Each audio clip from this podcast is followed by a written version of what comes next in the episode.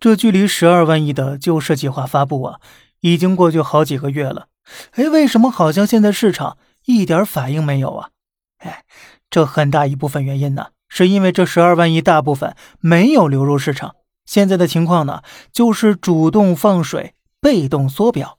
别管放水多少钱呢，它不会直接平均分给每个人的，而是通过银行发放贷款，企业拿到贷款扩大业务或者生产规模，或者呢投资新的行业，更甚者贷款买地盖房，反正就是通过这种方式创造更多的就业岗位，提高岗位工资，然后呢到达每个人手里。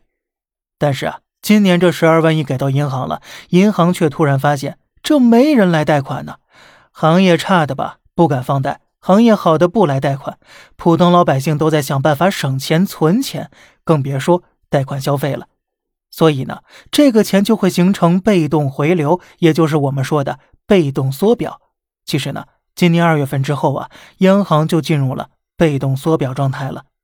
在数据上。二月底，央行总资产四十点六二万亿，到五月底呢，下降到了三十八点五三万亿，降幅达到了百分之五点一五。引发央行被动缩表的原因在于啊，对商业银行债权这一项资产出现了显著下降了，从二月底十三点七六万亿下降到了五月底的十一点九五万亿，降幅百分之十三点一九。从二零一六年以来，央行对商业银行发行借款是主要补充银行体系流动性的方式，也就是最主流的印钱方式了。商业银行拿着央行借款，转头啊去市场上寻找最终借款人贷款，这就实现了货币投放了。然而今年以来啊，商业银行居然找不到人借钱了，也就是最终借款人突然就消失了。那么，听到这儿的听友，您回想一下，是不是今年以来您的电话收到的邀请您贷款的电话越来越多了呢？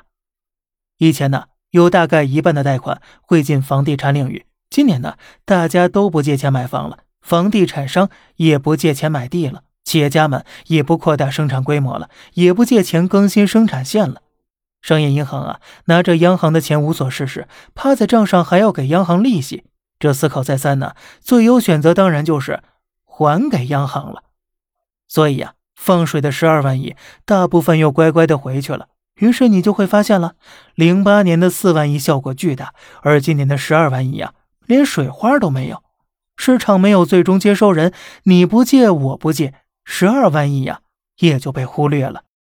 好了，这里是小胖侃大山，每天早上七点与你分享一些这世上发生的事儿。观点来自网络，咱们下期再见，拜拜。